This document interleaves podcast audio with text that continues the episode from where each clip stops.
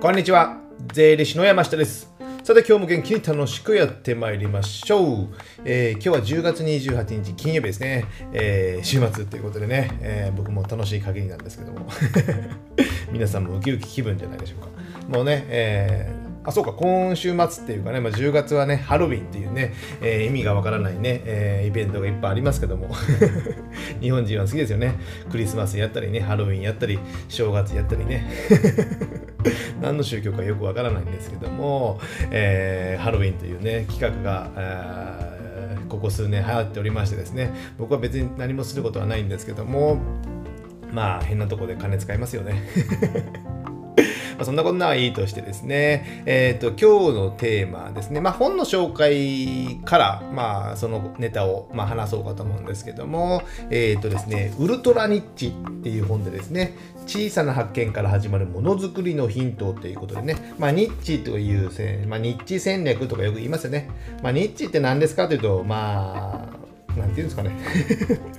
もう本当に小さなね本当の小さな、えー仕事ね、誰もやらないような仕事をそれをお客さんにして小さなビジネスを作っていくみたいな感じですよね。でこれウルトラニッチなんで本当にお客さんが少ないっていうね ねえ出てくる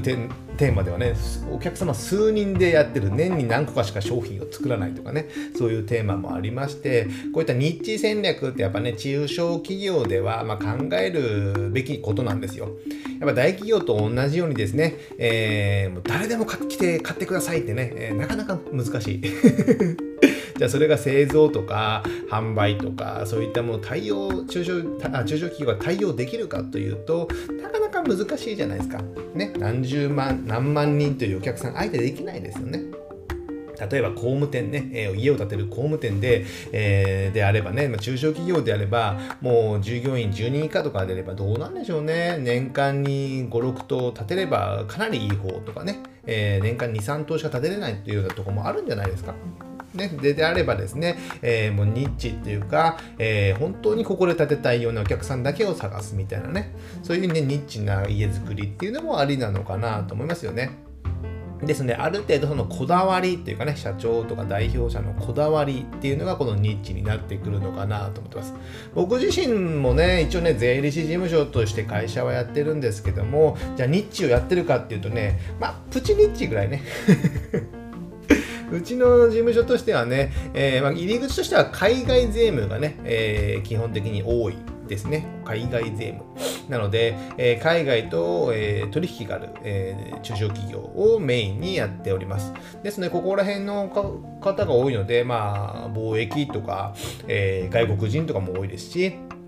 そういった仕事なので、まあ、ここに絞ってやってるっていうのは、まあ、福岡や、まあ、九州でもあんまりいないですね、えー情報を発信してるのも少ない、えー東京とか大阪だったらね、まあまああるんでしょうけども、えー九州ではまああんまりいないので、ここにね、えー僕は数年前に目をつけて、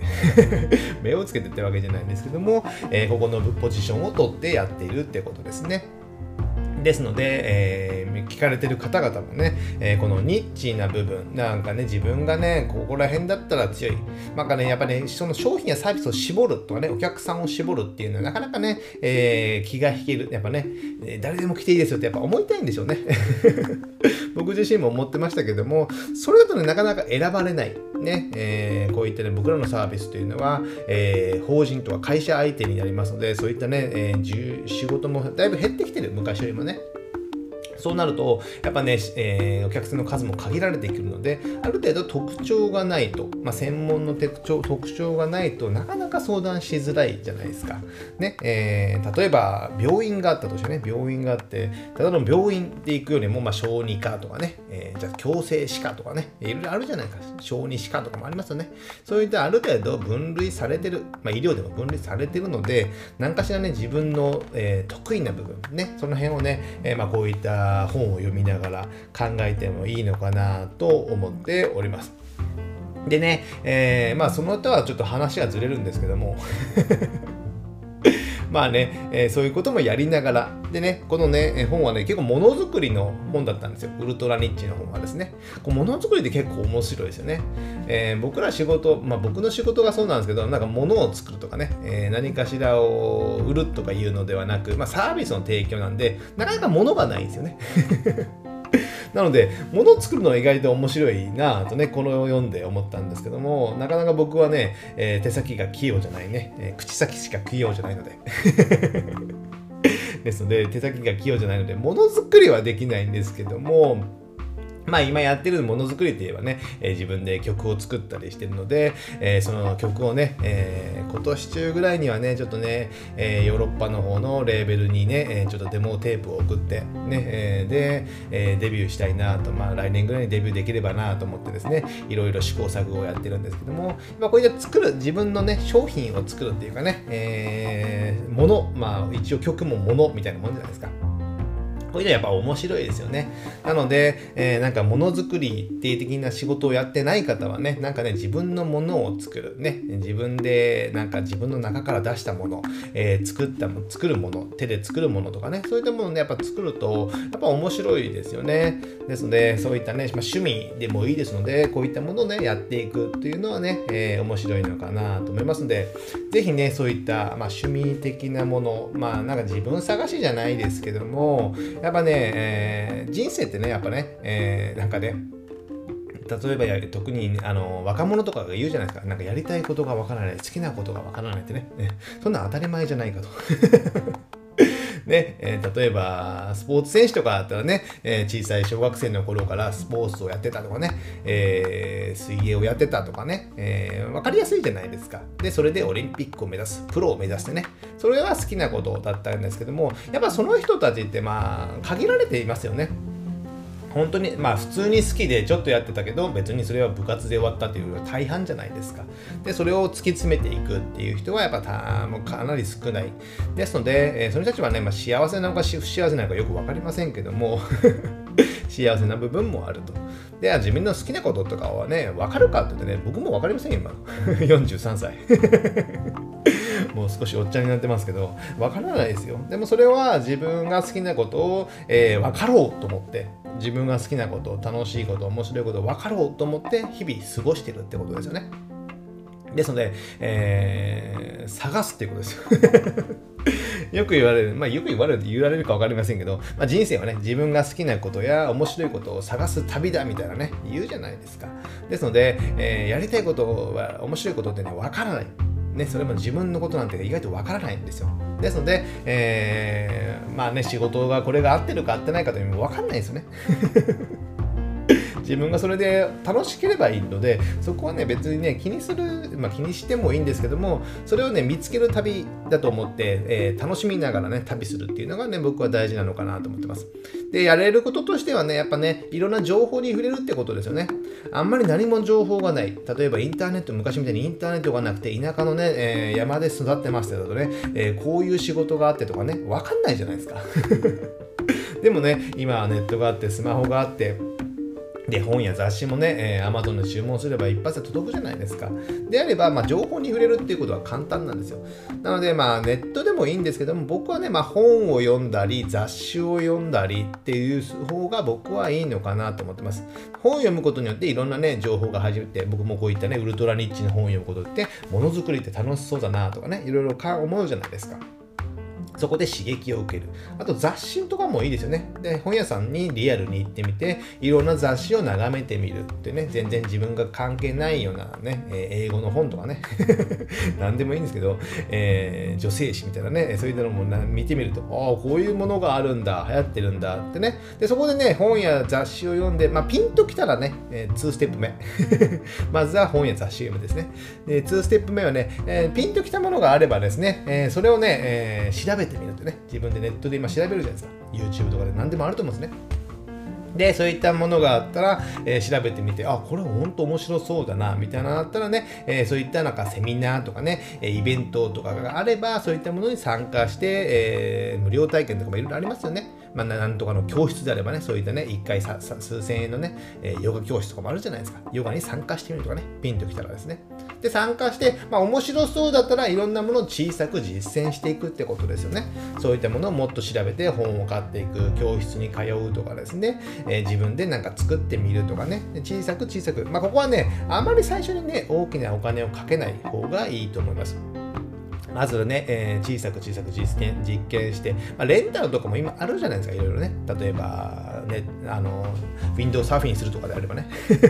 すぐに物を買わなくて、まずレンタルでやってみて、で、何回かやってみて、やっぱハマりそうだなと思ったらね、えー、買ったらいいと思うので、そこはね、まだまだね、投資する段階ではないのかなと思います。で、こういったものね、情報に触れて、えーピンときたら試してみて小さく実践していくこれのね繰り返しなんですよ 繰り返しそうすることでねあ自分がこれ好きなんだなとかね、えー、面白そうだなっていうのがどんどん分かってくるっていうことなので